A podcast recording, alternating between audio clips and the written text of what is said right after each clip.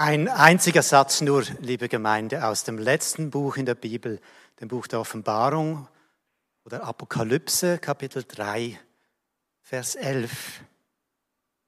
Halte, was du hast, damit niemand deine Krone nehme. Gleich hinter der Kirche, da gibt es einen schönen Wald. Da kann man hinaufstreifen zum Mattishof oder auf der anderen Seite zum Bruderholz. Und im Frühling, da duftet es herrlich von einem ganzen Teppich von Bärlauch. Doch das Schönste finde ich, ist das Rauschen der Wipfel, wenn der Wind durch den Kronen fährt. Die Baumkronen sich wiegen, sie passen sich an, berühren sich, aber schlagen nicht um sich. Und dabei bleibt im Wiegen ihr Stamm, ihre Wurzel ruhig verankert an einem Ort. Der Wind, wenn er kommt, lässt alle Stämme sich in eine Richtung beugen. Ist es vielleicht sogar der Ostwind? Die Bäume, sie sind ganz verschieden. Manche knorrig und spröde, manche weich, biegsam und wohlriechend und jung. Und genauso stelle ich uns unsere Gemeinde vor und unser gemeinsames Arbeiten. Fest verankert und doch gemeinsam in eine Richtung bewegt vom unbewegten Beweger. Halte, was du hast. Dieser Satz wird oft in der Konfirmation benutzt. Konfirmatio, Bestätigung, wie unsere Amtseinsetzung heute, eine Bestätigung. Dieser Satz, er stammt aus dem Brief an die Gemeinde in Philadelphia, nein, nicht in der USA, sondern in der jetzigen Türkei gelegen. Er gehört zu den sieben sogenannten Sendbriefen, Worte der Vision in noch jungen Gemeinden zur Ermutigung. Dass niemand deine Krone nehme, Kannst du dir vorstellen, all diese herrlichen Kronen hinten am Wald würden mit einem Mal wie so mancherorts einfach abgeschlagen? Ein ganzer Wald voll Kronen. Die Kirche eine Baumschule maximal biodivers. Ja, so schaue ich gerne in die Runde. Dass wir einen Raum bilden, wo die Bäume noch in den Himmel wachsen. Dass wir unsere Wurzeln tief ins Blau der Höhe schlagen. Da kriegt man Vögel, da sieht man Sterne. Die Hoffnung baut wilde Nester. Gerade im Sturm, gerade dann wogt eine gewaltige Choreografie. Nur leider, ich bin Schweizer, tauchen Kronen selten im Rudel auf. Auch hier in der Offenbarung nicht. Seit Jahren erzählt die Serie The Crown von einer, von der britischen Krone und was ihrer Trägerin passiert. Am berührendsten ist sie nicht dann, wenn sie Pomp und Circumstances zeigt, sondern Her Majesty the Queen allein in den Prunkräumen, Verlorenheit in ihren Augen. Eine Krone vereinzelt auch. Sie hebt heraus. Sie unterscheidet blaues und rotes Blut und lässt andere außen vor. Gekrönte Häupter lehrt die Geschichte intrigieren, kämpfen, paktieren, gehen über Leichen. Sie lassen ihre Schwestern und Brüder nicht selten einen Kopf kürzer machen, damit sie ihnen die Krone nicht mehr streitig machen können. Ja, vielleicht für unsere Raubtierzeit ein passendes Bild. Gerade subversiv dagegen erscheint mir die Geschichte von den drei Königen in der Weihnachtsgeschichte, die dem Kind, kind huldigen, gemeinsam zu dritt, denn das tun sie eben gemeinhin nicht, die Könige. Erst Gott, der ganz andere, macht ganz andere aus ihnen. Schmunzelnd denke ich an die Mutter, die jeweils gleich eine Handvoll voll Plastikkönige in den drei Königskuchen hineinbeckt. damit alle Kinder sich dann eine Krone aufsetzen können. Und wenn Gäste dazustoßen, die auch gleich mit. Und dann ist er plötzlich wieder da, dieser ganze Wald. Genauer ein ganzer Tisch voller Kronen. Wunderbar evangelisch. Alle sind geadelt. Und im Bild der Bäume, wir beide werden zweit, wie man in Baselbiet sagt, eingepfropft in diesen Wald. Nun, Krone, Stephanus ist auch als Kranz, als Siegeskranz zu übersetzen. Die Bibel kennt gleich sieben verschiedene Kränze als Gottesgaben. Den Kranz der Gnade, der Pracht, der Güte, Freude, Gerechtigkeit, Herrlichkeit und den Kranz, die Krone des Lebens.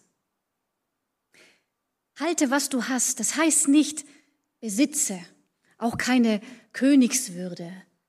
Es ist halte, trage. Dahinter steckt Wertschätzung, Augenmaß. Das Leben schuldet dir nichts.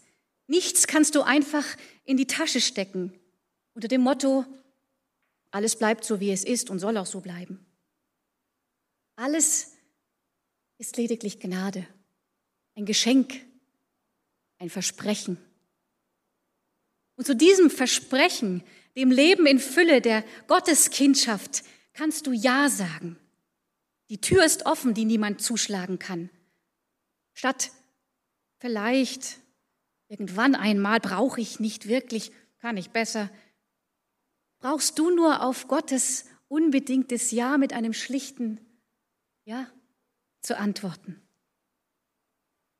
Wer aber einmal Ja gesagt hat, der muss sich dieses Ja immer wieder neu vergegenwärtigen, es quasi frisch halten, wässern, damit ihm nicht die Krone des Lebens genommen werde. Man könnte auch sagen, gib Acht auf das, was dir gegeben, was dir anvertraut ist. Acht, Achtung, ja, ich denke, es ist nicht Zufall, dass da die Acht mitschwingt. Und wenn man die Acht hinlegt, dann ist sie das Zeichen für unendlich, von Ewigkeit zu Ewigkeit. Oder besser übersetzt, von einem Äon zum anderen Äon sei aufmerksam.